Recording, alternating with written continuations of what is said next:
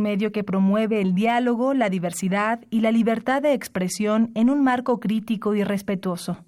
Los comentarios expresados a lo largo de su programación reflejan la opinión de quien los emite, mas no de la radiodifusora.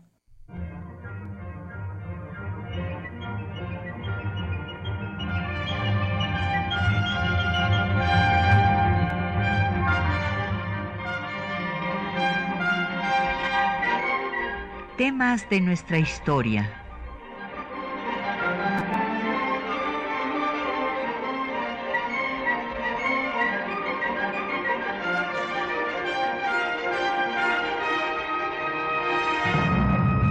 Un espacio que difunde el conocimiento del pasado para comprender nuestro presente. Programa a cargo de la maestra Patricia Galeana.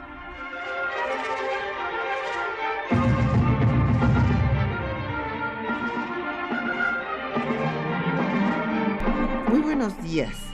Pues el próximo 10 de abril va a cumplirse un aniversario más del asesinato de Emiliano Zapata, quien es eh, sin duda el símbolo pues de la lucha por la defensa de la tierra, del agrarismo, no solamente en nuestro país, sino que eh, su figura ha trascendido nuestras fronteras. Entonces hoy pues vamos a analizar a Zapata y el zapatismo, lo que significó este movimiento con sus claroscuros y eh, pues realmente cuál es su legado, cuál es eh, el impacto que tuvieron pues tanto en la elaboración de la propia Constitución en el artículo 27, como eh, pues en esta idea de la importancia del reconocimiento a la propiedad ejidal, que los ejidos tengan personalidad jurídica en nuestro país, que fue pues la esencia de la reforma agraria. Y tenemos el gusto de que nos acompañe el doctor Felipe Ávila, experto justamente zapatólogo experto en el personaje y en el zapatismo. Bienvenido, Felipe, ¿cómo estás? Bien, muy bien, Pati. Muchas gracias. Y bueno, tenemos para nuestros radioescuchas nada menos que la breve historia de la Revolución Mexicana, obra de Felipe Ávila y de Pedro Salmerón, publicado por el Instituto Nacional de Estudios Históricos de las Revoluciones de México y la editorial Siglo XXI. Así es que ahí va a tener usted un recorrido breve desde los antecedentes hasta todo lo que llamamos Revolución Mexicana, ya hemos explicado en varias ocasiones, fueron varias revoluciones, unas paralelas que en un momento dado se unieron, pues movimientos en contra de el dictador Díaz, del usurpador Huerta, en la lucha por el poder. Así es que llámenos, tenemos como siempre a su disposición el 55 36 89 89, una alada sin costo 01 800 505 26 88, un correo de voz 56 23 32 81 y un correo electrónico temas de nuestra historia arroba yahoo .com.mx. En Twitter nos puede encontrar en arroba temas historia y en Facebook en temas de nuestra historia UNAM y el programa queda en línea una semana en el www.radio.unam.mx. Pues Felipe, hablemos primero del personaje y luego de todos los personajes que conformaron el zapatismo. En fin, casi todo mundo conoce la vida de Zapata. Yo quisiera hacer eh, hincapié en un tema, por ejemplo, que, que me parece, pues sí, importantísimo, es que fue el noveno de diez hijos. Bueno, dense cuenta, pobre madre, yo la considero, yo que soy de tres nada más, ya me imagino tener diez. Pero pues esto era lo normal y, en fin, y a ver cuántos se les criaban, como se dice todavía hoy en las zonas rurales, ¿verdad? Sí, sí.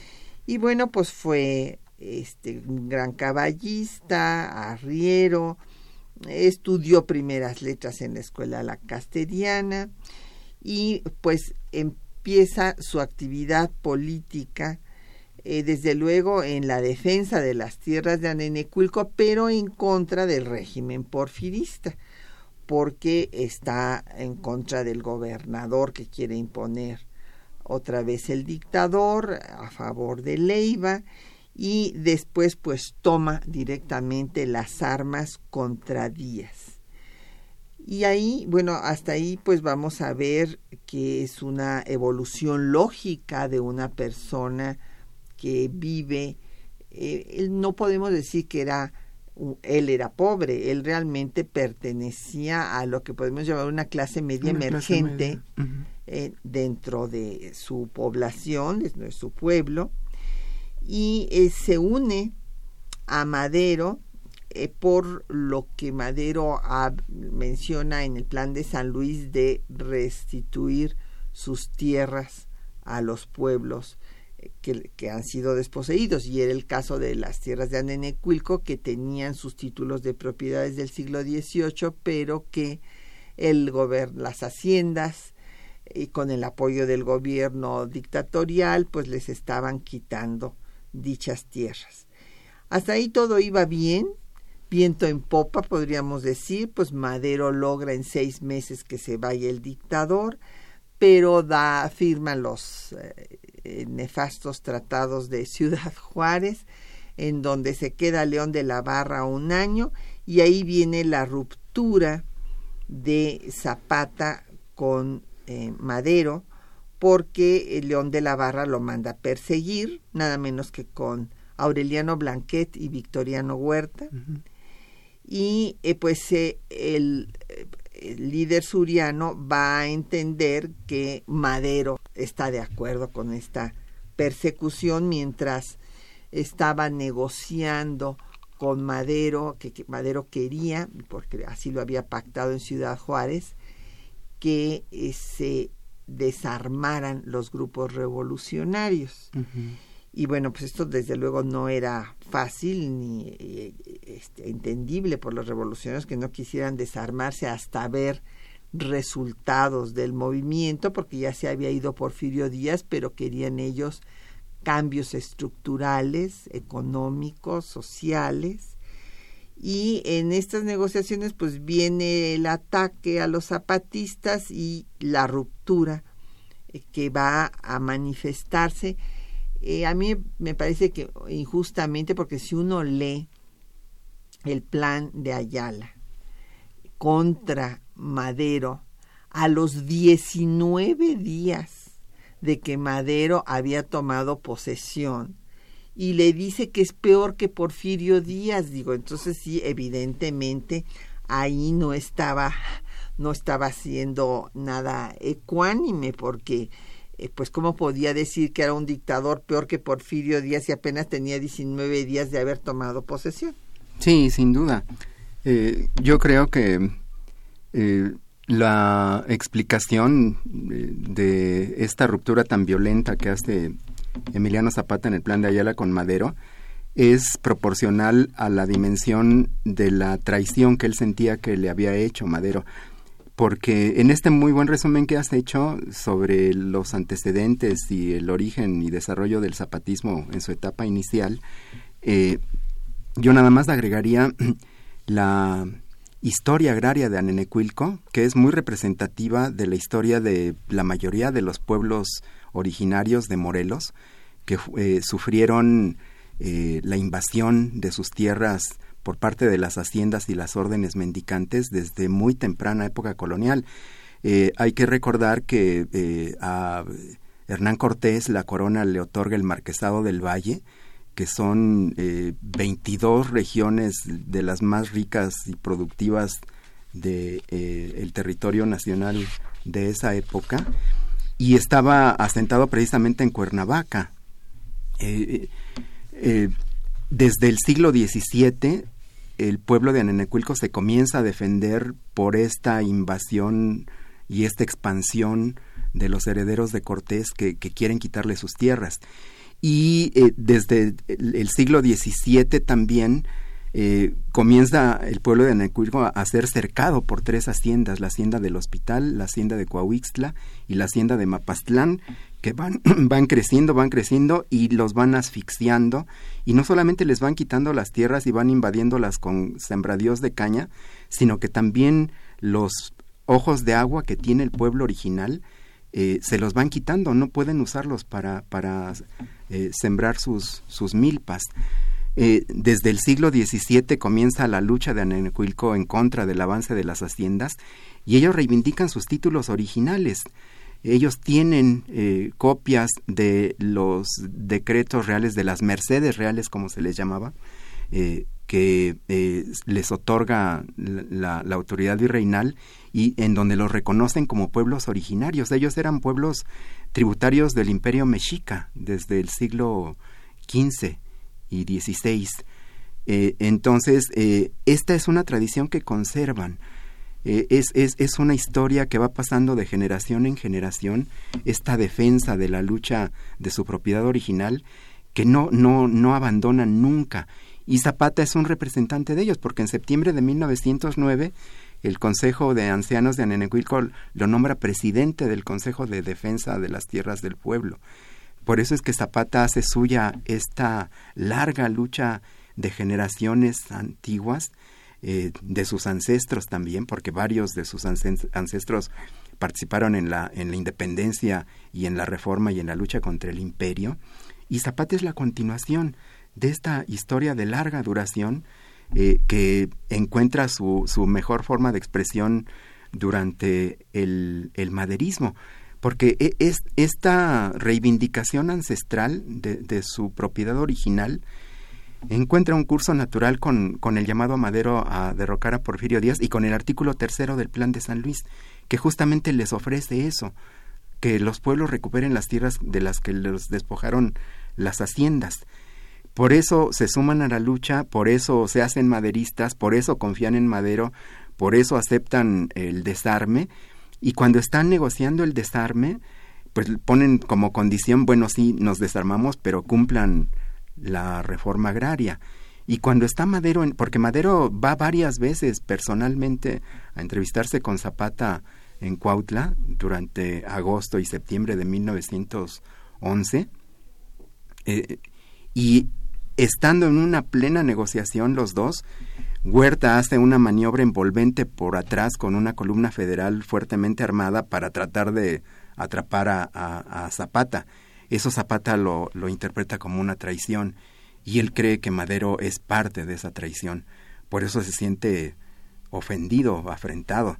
Y, y, eso es en parte lo que explica la virulencia del plan de Ayala, aunque yo estoy de acuerdo contigo, creo que es totalmente injustificado hacer una comparación de esa magnitud.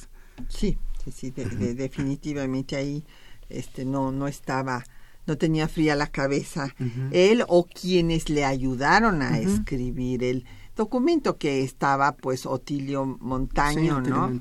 que fue el, principal redactor. Si bien también participó Dolores Jiménez y Muro. También. Este, y pues sí estaban eh, eh, exagerando una, una situación que era incomparable, ¿no? comparar a Madero con Porfirio Díaz cuando acababa de tomar posesión, pues es toda de todo fundamento. Pero bueno, después de esto, eh, pues viene la escena trágica, la, el magnicidio, la muerte del presidente Madero y la lucha en contra de Huerta y aquí va a venir una modificación al plan de Ayala, que originalmente había puesto a Pascual Orozco como el líder, pero como Orozco reconoce a Huerta, pues entonces Zapata modifica el plan de Ayala y él, se él mismo encabezará a partir de ese momento el movimiento. Después del año y medio de la revolución constitucionalista en contra del usurpador, este se va del país y aquí viene ya la lucha por el poder. este, etapa que es una guerra civil. En este momento, eh, pues son los grupos revolucionarios luchando entre sí, que es la etapa más cruenta, curiosamente, de donde hay más muertes de, de, la guerra y la más larga. Eh, porque imagínense, bueno, pues en seis meses habían sacado a Díaz, en año y medio sacaron a Huerta, pero el proceso de eh, la lucha entre los grupos revolucionarios va a ser de 1914 hasta el final del gobierno de Carranza. Así es. O sea, imagínense ustedes, son seis años. Es una cosa terrible. Y ahí hay varios intentos que yo quisiera que eh, viéramos de, conciliación entre eh, los constitucionalistas y los zapatistas, pero vamos a hacer una pausa para escuchar eh, pues música, canciones que nos vinculan al zapatismo y en esta ocasión vamos a escuchar la Feria de Cuautla, es una composición de José Muñoz Cota, interpretada por Amparo Ochoa del disco Corridos Zapatistas de Lina.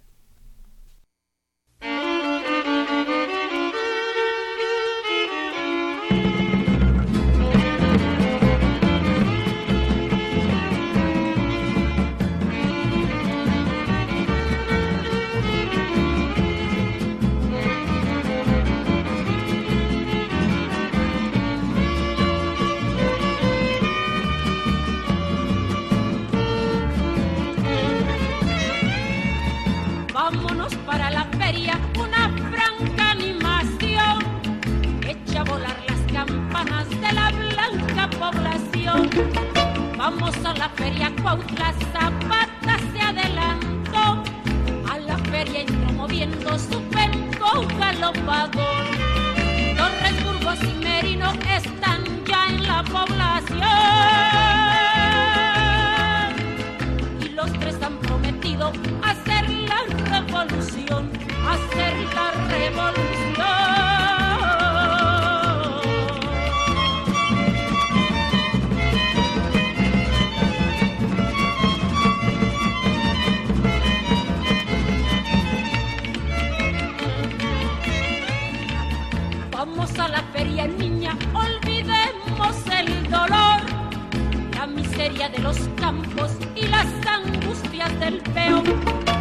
Indios, los aparceros al influjo del alcohol, olvidan por un momento la injusticia del patrón. Era el 911 en Cuaresma del Señor. Era en el segundo viernes calendario marcó, el calendario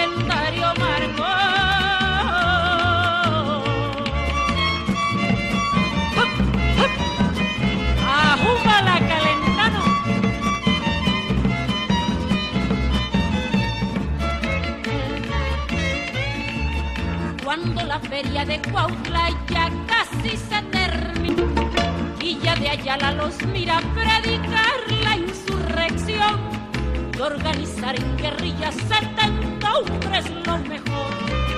En Cuautla la feria muere la guitarra en lesión. Y en el palenque se toca la voz del anunciador. Porque las mulas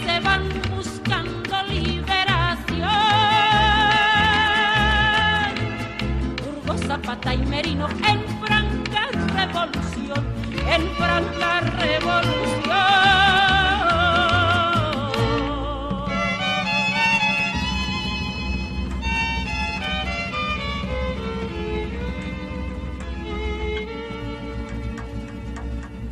Bueno, pues nos han llegado muchos comentarios y preguntas muy interesantes de nuestros radioescuchas.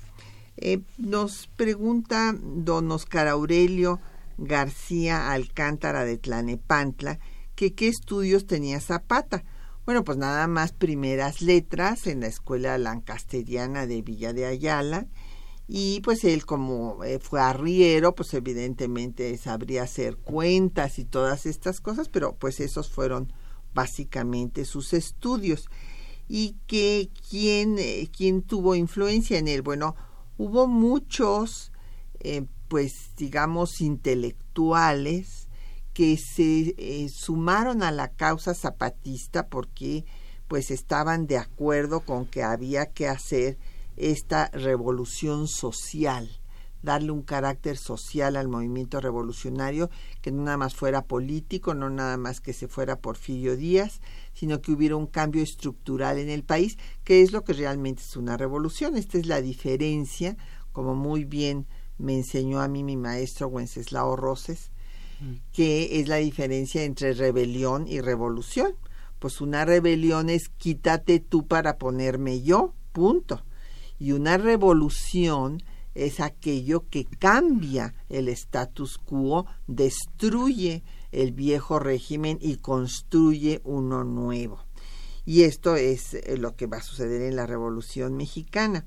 Entonces, influencias, pues sí, estaban el, maestro normalista Otilio Montaño, los periodistas Paulino Martínez, Antonio Díaz Soto y Gama, había otros que habían sido anarcosindicalistas y que estaban en contacto también con la COM, con la Casa del Obrero Mundial, como Pérez Taylor, ya tenían ideas pues anarquistas unos y otros socialistas también entonces, eh, pues ellos se sumaron a la causa y fueron su influencia. ¿Y que quién lo financiaba? Pues aquí hay una carta muy interesante de Zapata que le escribe a Otilio Montaño y le dice que la revolución se tiene que hacer con el dinero de los enemigos. Entonces, pues no lo financiaba nadie, o sea, eran los recursos que ellos se tomaban de los hacendados y de pues la gente que consideraban enemiga de la revolución y les querían expropiar todos sus bienes. Se los expropiaron. Y se los expropiaron todos los que pudieron, ¿verdad? En las zonas que lograron dominar. Bueno, aquí nos pregunta don Efren Martínez que cuál era el plan de San Luis. Bueno, déjeme decirle, don Efren, el plan de San Luis fue el plan en el que Francisco y Madero llamó a tomar las armas. En realidad estuvo escrito en San Antonio porque él se escapó de la prisión que le había dado el dictador Porfirio Díaz en San Luis Potosí y se fue a Estados Unidos. Pero le puso San Luis como si hubiera sido redactado en San Luis el plan y en él eh, pues consideraba que ya se había cerrado toda posibilidad pacífica de un cambio político como él había pretendido originalmente con su libro La sucesión presidencial, que le había pedido al dictador que se diera cuenta que se tenía que transitar a la democracia y que abriera por lo menos el juego democrático en la vicepresidencia que fue lo que después ofrecieron los porfiristas eh, de primera mano en Ciudad Juárez. Pero pues Porfirio Díaz no entendió y encarceló a Madero en plenas elecciones y entonces Madero, que era un pacifista, pues no le quedó otro remedio que llamar a las armas. Entonces en, en el plan de San Luis llama a las armas para levantarse y derrocar al dictador el 20 de noviembre a las 6 de la tarde pero en uno de sus artículos menciona que, entre otras cosas, hay que restituir sus tierras a los pueblos que han sido despojados. Así es. Y bueno, nos eh, otras llamadas también es eh, María Cruz Paredes, eh, doña María Cruz Paredes de Magdalena Contreras, dice que ella considera que se precipitó con el plan de Ayala eh, Zapata. Bueno, tal vez podría haber lanzado el plan de Ayala en lo que sí se precipitó fue en decir que Madero era peor que Porfirio Díaz, porque pues ahí sí se equivocó de punta a punta. Y don José Guadalupe Medina de la Netzahualcoyo dice que si algún hermano o hermana participaron con Zapata en su movimiento. Sí, pues sí participó toda la familia, pero de los eh, que destacan, pues fue Eufemio. Eufemio, sí, fue el más destacado de los familiares. Eh, don León David Casas Romero de la Venustiano Carranza dice que si se cumplió la meta de Zapata, bueno, pues eh, este movimiento, el que estuvieran en armas los zapatistas, evidentemente hizo que los otros grupos de los revolucionarios tomaran en cuenta este clamor que había por la tierra, que déjenme decirles que era desde siempre. Porque el tema de la tierra en México se remonta a la conquista española. ¿Qué pasó primero? Pues llegan los españoles y hay una gran mortandad de indígenas por la propia conquista y por las enfermedades y la población indígena se va a la sierra, a los lugares alejados donde no había agua, donde las tierras no eran fértiles, etcétera. Entonces ahí se quedan. Y bueno, pues viene después el movimiento de los misioneros que defienden a los indígenas y las eh, leyes de Indias que los colocan como menores de edad, pero los protegen, pero eso es gravísimo, los dejan como menores de edad así tengan 100 años, bajo la custodia de los europeos, y entonces el rey les da tierras. Ahí vienen los títulos de tierras que todavía, déjenme decirles que yo viví en Lecumberri seis años. Ya no era penitenciaría, ya era el Archivo General de la Nación.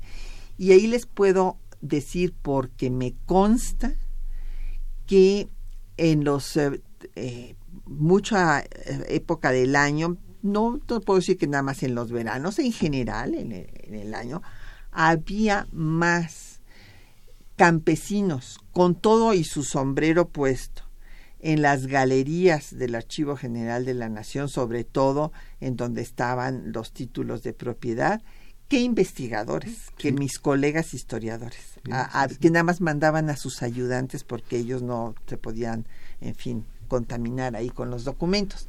Y ahí tengo la lista de cuáles eran los que mandaban a sus, tengo listas valiosísimas, Felipe, guardadas en el banco. Me imagino. Pero el hecho es que eh, este problema, pues se acrecentó con las haciendas desde el siglo XVII que querían quitarles las tierras que eran fértiles. Y pues vino la lucha por la tierra que va a ser tan importante que eh, también Miguel Hidalgo va a mencionar que se tiene que regresar las tierras a los naturales, les llama. Y bueno, es tan importante el tema que Iturbide mismo, en el Estatuto Provisional del primer imperio también menciona el tema de la tierra. O sea que el tema de la tierra ahí está. Y me, si es esta pregunta de si cumplió la meta, bueno, pues en ese momento se logró que pues hubiera un artículo 27 constitucional que se diera la reforma agraria, que pues que era la meta, eh, que se respetara el ejido, y pues se repartió el territorio nacional eh, pues hasta que llegó un momento en que se dijo que ya no había nada que repartir. Sí, sin duda. Eh, a pesar de que el zapatismo fue derrotado militar y políticamente por el constitucionalismo, eh, quien ganó la revolución pues fue la corriente encabezada por Venustiano Carranza y los zapatistas y los villistas fueron excluidos. En el Congreso Constituyente había solamente representantes del constitucionalismo. Sin embargo, tuvieron la sensibilidad y la apertura eh, y, la comprensión de la, esta dimensión que has subrayado muy bien de la importancia del tema agrario, que hicieron eh, un artículo 27 constitucional que es ejemplar, eh, en donde tuvieron una participación muy destacada gente cercana a Venustiano Carranza, Pastor Rued. Eh, eh, y desde antes Luis Cabrera. Y Luis Cabrera. La ley agraria. bueno, la ley agraria se incorporó completita al artículo. La ley agraria de Carranza. La ley agraria de Carranza, que fue hecha por Luis Cabrera. Exacto. Eh, entró completa a formar parte del artículo 27 constitucional.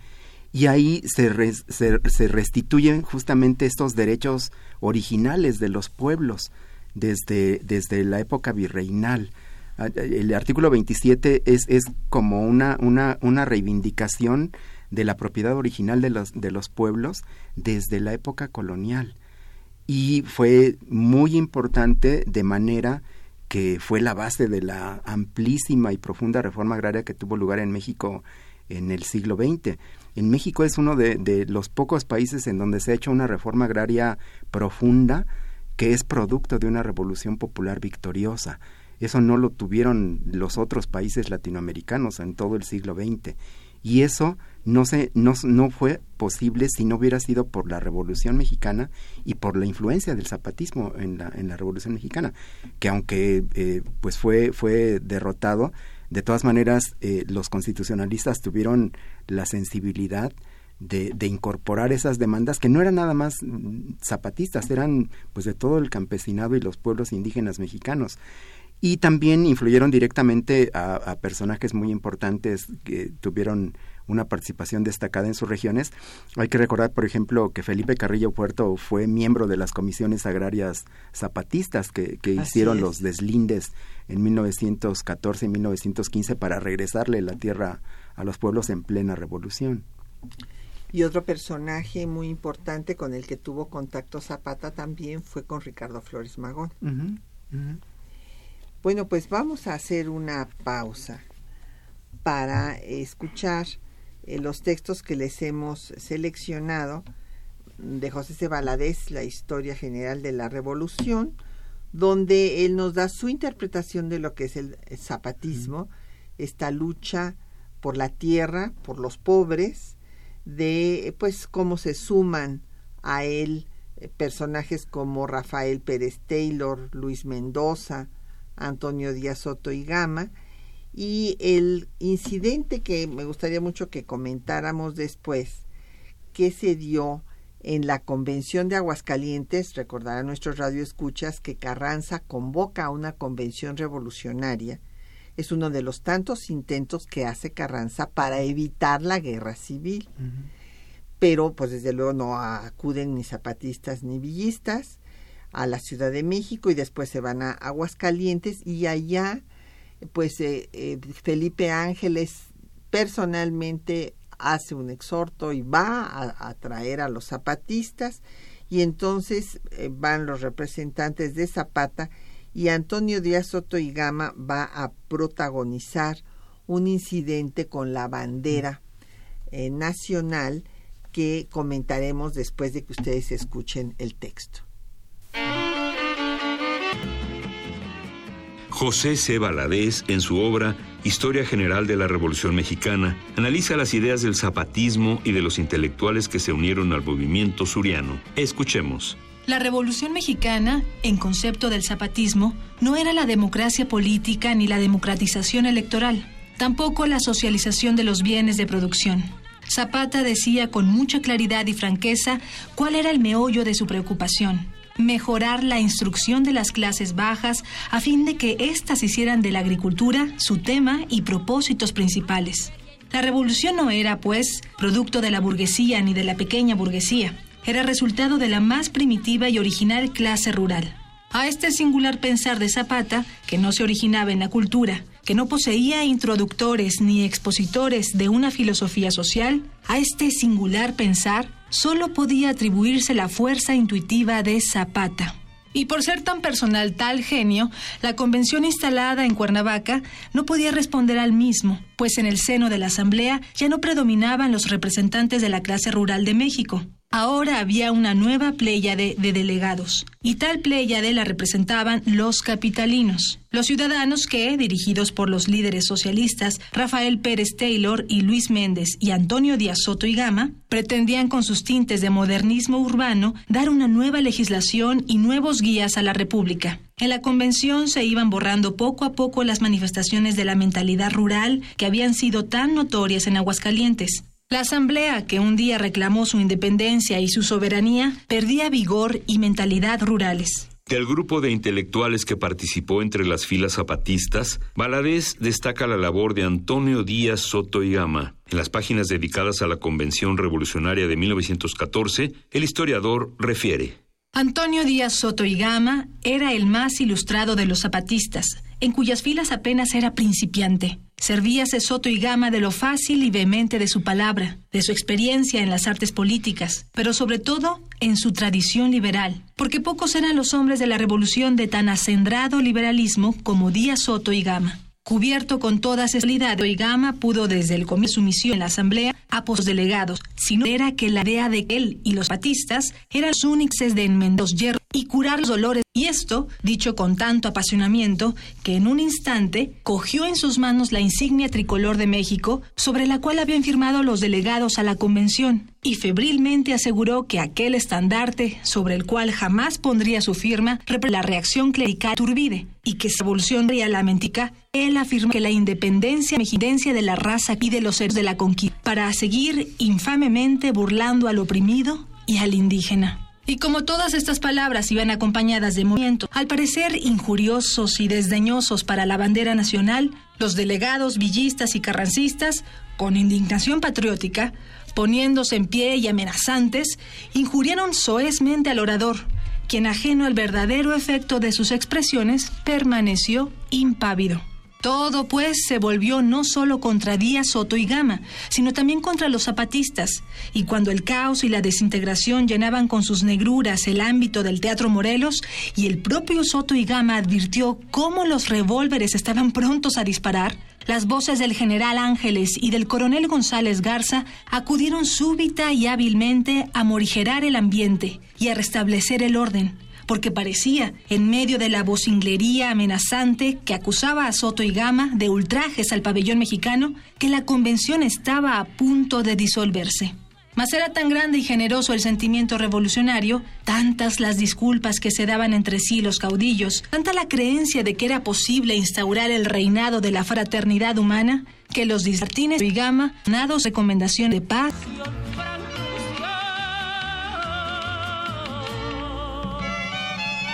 Bueno, pues nos siguen llegando preguntas y comentarios. Ahí escucharon ustedes eh, esto que queremos comentar primero, esta eh, pues discusión de, Antonio Díaz Soto y Gama que estuvo a punto de causar ahí una, balacera en el seno de la Convención de Aguascalientes, pero eh, tiene, o sea, fundamento parte de lo que dijo, hay que reconocerlo.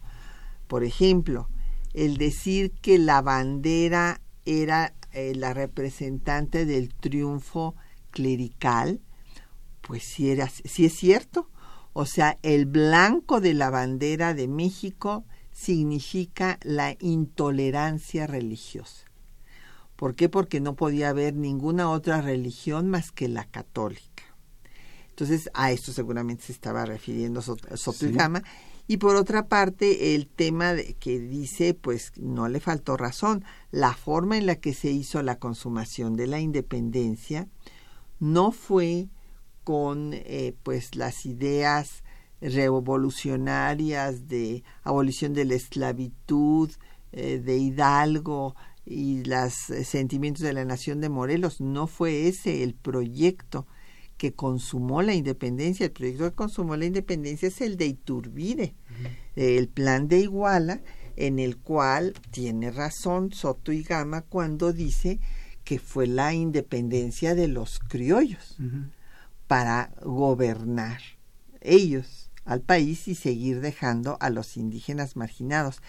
Hace poco, en una reunión internacional del Instituto Panamericano de Geografía e Historia en Panamá, eh, tuvimos una ponencia muy interesante de un historiador guatemalteco que nos eh, demostró cómo eh, los partidos políticos actuales de Guatemala son de las mejores familias de la época colonial que siguen siendo los que mandan en pocas palabras en, en el país y no las comunidades indígenas, porque Guatemala, como nosotros, pues también son pueblos de matriz indígena. Sí, no, sin duda, e, este alboroto que causó Soto y Gama con su intervención en la convención es, es muy, muy significativo. sí estuvo a punto de provocar un, un, zafarrancho, una balacera.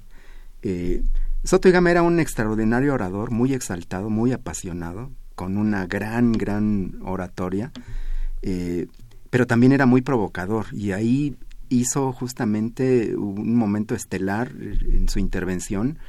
Eh, y desde luego, cuando uno lee con cuidado su, su discurso, estoy de acuerdo contigo, tienes razón. E, e, ese era el significado original de la bandera mexicana como bandera del ejército trigarante y cuando dice que es la representación de la reacción iturbidista de la contrarrevolución y clerical, este pues desde luego que históricamente uno como historiador no tiene más que reconocer que tenía razón. El problema fue el momento en el que lo dijo porque todos los y la forma porque todos los delegados convencionistas incluyendo Obregón y Pancho Villa habían firmado la bandera mexicana. Como un acto muy importante, compromiso. Compromiso de, respetar los acuerdos y, de salvar a la patria, porque eso era lo que estaban tratando de hacer en la Convención de Aguascalientes. Entonces la bandera era muy importante simbólicamente porque pues era finalmente la representación de la patria.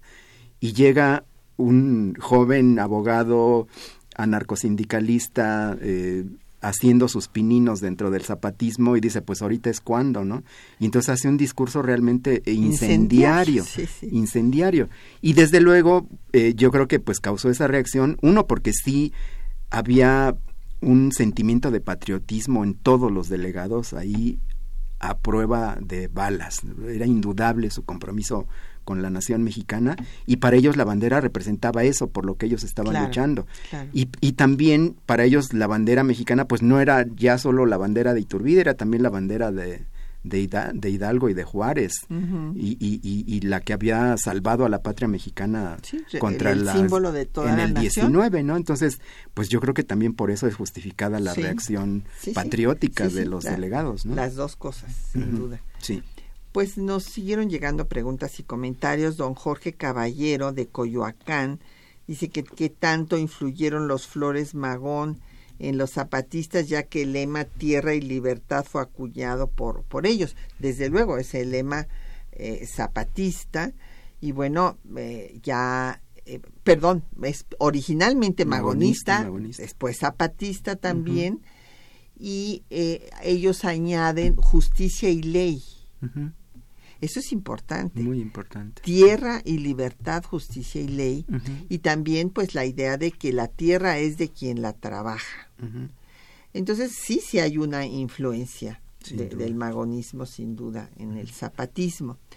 Don Javier Guerra dice que, que, motivó a León de la Barra a atacar a Zapata, que cuál era su ideología. Pues León de la Barra era un porfirista, don Javier, imagínese, había sido el secretario de Relaciones Exteriores de Porfirio Díaz, y pues esto es lo que Carranza y muchos otros revolucionarios dijeron que había sido un error de Madero aceptar que se quedara intacto el ejército porfirista, que lo va a derrocar, y eh, pues el, el, aparato porfirista en el poder en este interinato. Entonces, pues evidentemente a De la Barra lo que menos le interesaba eran las negociaciones de Madero con Zapata, pues él quería acabar con Zapata, quien consideraba pues un bandolero. Así Y punto. Alberto Fernández de Naucalpan dice que si el plan de Ayala fue ratificado en San Pablo, Ostotepec. ¿En qué consistió la ratificación? Eh, hay, una eh, ceremonia de, ratificación del plan de Ayala eh, que, tiene lugar justamente en, en este poblado, cuando los jefes zapatistas consideran que sigue siendo válido eh, y que hay que eh, decirlo públicamente y además eh, actualizándolo porque con el golpe militar, con la decena trágica, el asesinato de Madero, el cambio de condiciones políticas del país, eh, el plan de Ayala eh, quedaba en algunos puntos rebasado. Toda la parte contra Madero ya no tenía sentido. Claro. Y también había que modificar el liderazgo de la revolución. Y había que también subrayar que la revolución, por esos principios zapatistas, seguía en pie de lucha, pero ahora contra un nuevo enemigo, que era, que era Victoriano Huerta.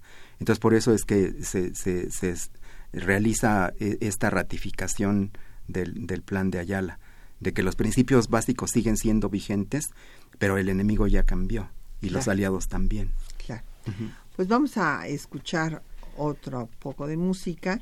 Ahora vamos a oír eh, La muerte de Zapata, eh, de, eh, con la interpretación de Alma Velasco del disco Así cantaba México. Escuchen señores, oigan el corrido de un triste acontecimiento, pues en China Vega fue muerto Mansalva Zapata el gran insurrecto. Abril de 1919 en la memoria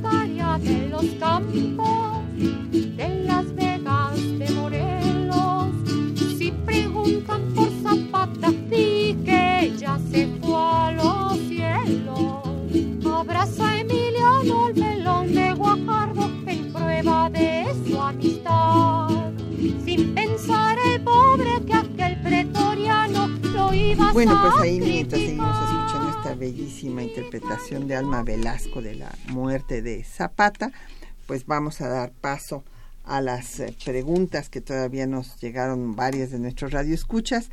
Don Gilberto Sánchez de la Gustavo Amadero dice que qué queda del artículo 27 constitucional. Bueno, en efecto, ha sido uh, muy reformado y eh, la reforma más importante se hizo en el gobierno de Carlos Salinas de Gortari, uh -huh. eh, por medio de la cual los ejidatarios pueden vender sus tierras, uh -huh.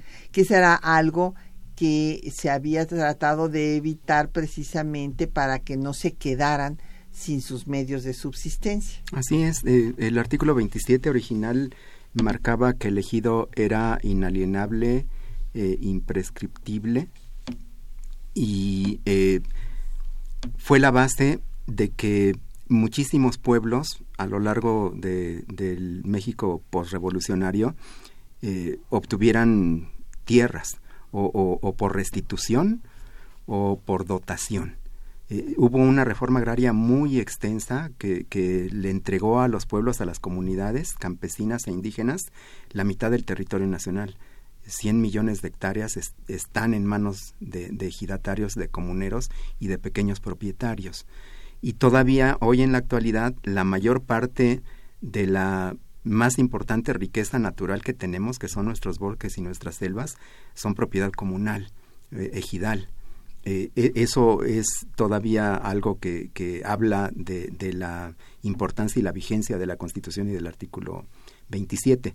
Sin embargo, como bien señalas, en 1992 el gobierno de Carlos Salinas de, de Gortari impulsó una, reforma al artículo 27, quitando eh, eh, esta eh, definición de elegido como que no podía venderse ni, trasladarse, para permitir que se vendiera o que se asociara productivamente con, capital privado.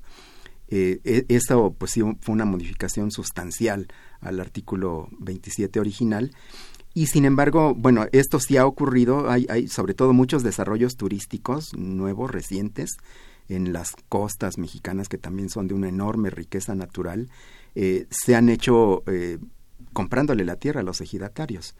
Muy poquitos se han asociado productivamente con ellos. Pero también otra cosa que hay, hay que señalar es que muchos ejidos sí conservan y explotan eh, de una manera moderna, digamos, sus, sus enormes recursos naturales. Claro, y ya con esto contestaste a doña Josefina Cruz, que preguntaba precisamente que si quedaban ejidos. Don Jorge Morán Guzmán de la Gustavo Amadero dice que qué relación tienen los zapatistas, neozapatistas de Chiapas con los zapatistas históricos. Pues nada más que asumieron eh, eh, sus mismos principios de lucha y de defensa de la tierra y adoptaron su nombre. Don Fernando López Leiva de Naucalpan eh, te pregunta, Felipe, que, ¿qué piensas del trabajo de Francisco Pineda?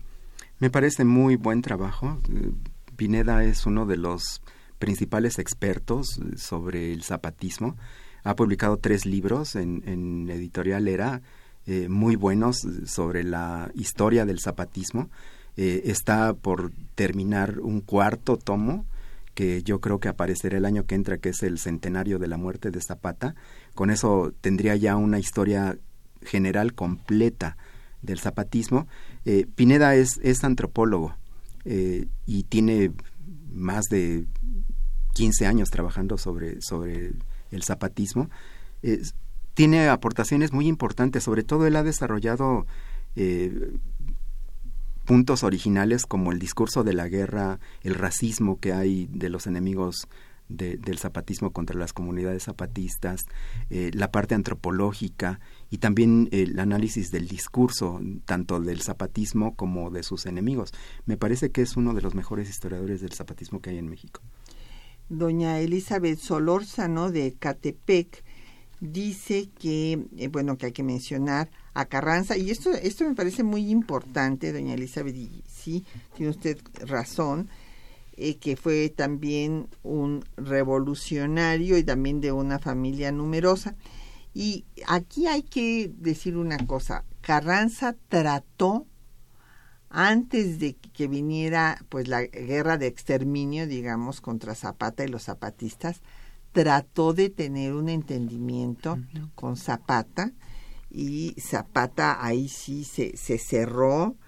Eh, creo que tampoco tuvo buena visión política en ese sentido, porque eh, primero el propio Carranza quería entrevistarse con Zapata.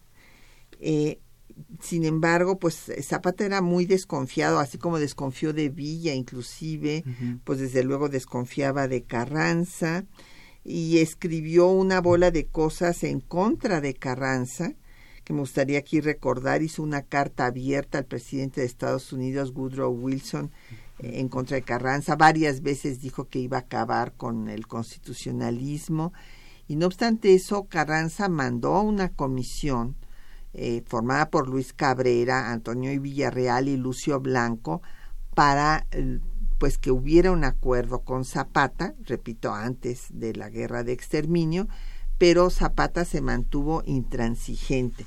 ¿Cuál sería tu punto de vista al respecto? Sí, no, yo estoy de acuerdo contigo. Eh, yo creo que también el zapatismo buscó un acercamiento con, con el constitucionalismo y con el villismo. Eh, yo creo que cuando derrotan a Victoriano Huerta, las tres grandes corrientes villistas, zapatistas y constitucionalistas pensaban que había muchos acuerdos entre ellos, que las diferencias no eran, no eran realmente profundas y, que se podían superar. Y por eso es que iniciaron los acercamientos, las pláticas, las negociaciones, y yo creo que sí había un intento sincero de unificación eh, de, Carranza y de los enviados carrancistas eh, y también una buena disposición de los representantes de Zapata, pero yo creo que eh, pesó mucho la personalidad de algunos de los, de los negociadores. Particularmente en, ese, en esas pláticas, quien llevaba la voz cantante por los zapatistas era Manuel Palafox, y Manuel Palafox era de un sectarismo realmente... Era muy radical, sí, ¿no? Sí. y muy principista, eh, muy sectario, eh, muy reacio a eh, llegar a, ningún entendimiento si no era sobre sus bases.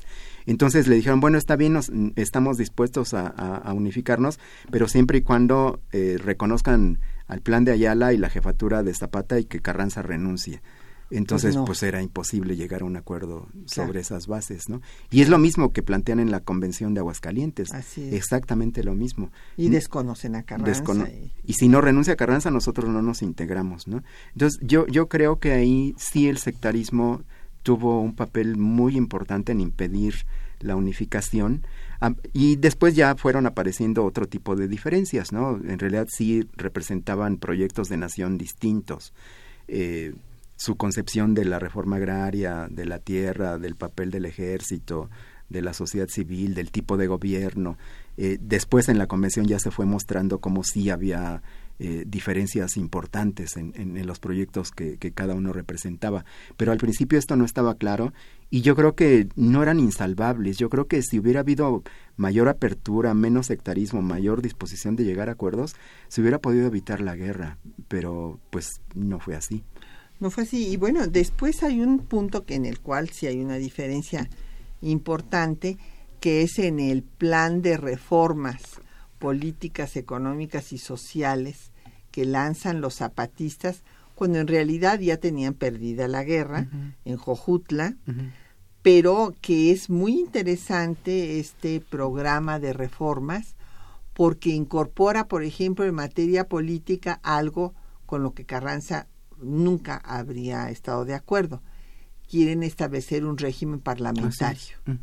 Quieren que se suprima el Senado, o sea, volver a la Constitución de 57. Sí, sí, la preeminencia del legislativo sobre el ejecutivo, que Carranza, desde luego, no podía aceptar en ese momento, porque además tenía al país incendiado, no nada más eran los zapatistas y los villistas, sino eran los felicistas y de Peláez y, por todos lados. Entonces, eh, pues fue una coyuntura histórica imposible para que se diera en ese momento un regreso al régimen parlamentario que específicamente Carranza había dicho al Congreso que eh, este, no podía ser el presidente una figura decorativa. Y lo que quería el proyecto zapatista, pues sí, era una, una fuerza para el legislativo y no el ejecutivo. Bueno, pues ya casi nos tenemos que despedir. Le agradecemos a doña Elizabeth Solórzano, que pregunta también por los archivos de Valentín López, pues que deben de estar allá en Morelos, en Cuernavaca. Eh, no hemos ido a verlos directamente, pero ahí deben de estar. Sí, o en la universidad o en el archivo del Estado. Claro. Martín Catalán de la Netzahualcoyo dice que llevó a Limer una carta, eh, bueno, me imagino la copia de la carta de Zapata a Carranza y que la, eh, pues que no aparece, pues yo voy a investigar, don Martín, a ver qué podemos, que, a, recuperarla. Don Agustín Mondragón de la Cuauhtémoc dice que hubo pues dos millones de muertos en la revolución, mm. ¿no? Hubo menos, ¿no? Sí, como cuántos. Eh, Felipe. Hay un millón de menos de gente del censo de 1910 al de 1921, pero en, en ese millón menos hay que eh, incluir todos los que se fueron de México, que, fueron decenas de miles, eh, todos los muertos por la influenza española, que, que fue una pandemia terrible en 1918 que, que diezmó a muchas regiones del país, todos los que murieron de muerte natural y los muertos sí, sí de la revolución. Entonces, no, no, no se ha hecho eh, una estimación precisa de cuántos muertos hay, pero sí se calcula que, que fueron varios centenares de miles ya sumando todos los que sí se tienen datos precisos. En, en, esta batalla hubo tantos muertos y además de los heridos, porque también eso, eso hay que considerarlo. Pero no, no, no llegan al millón. Bueno, y eh, también, eh, igual que don Agustín Mondragón, María de Cavides, eh, yo no sé si había, habrán escrito bien, perdóneme usted, su apellido, pues dice que este, la situación del campo está muy mal hoy y que tenemos que mejorarla, tiene usted toda la razón. Eh, don Agustín Alcaraz felicita el programa y nosotros nos despedimos agradeciéndole al doctor Felipe Ávila que nos haya acompañado esta mañana y a nuestros compañeros que hacen posible el programa, Juan Estac y María Sandoval en la lectura de los textos, eh, Socorro Montes en el control de audio, Quetzalín Becerril en la producción, Erlinda Franco con el apoyo de don Felipe Guerra en los teléfonos y Patricia Galeana se despide de ustedes hasta dentro de ocho días.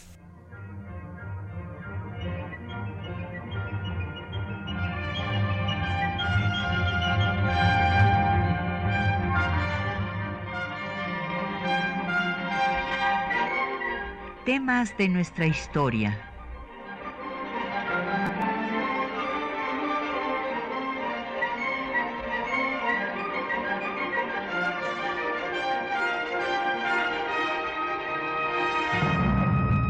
Un espacio que difunde el conocimiento del pasado para comprender nuestro presente.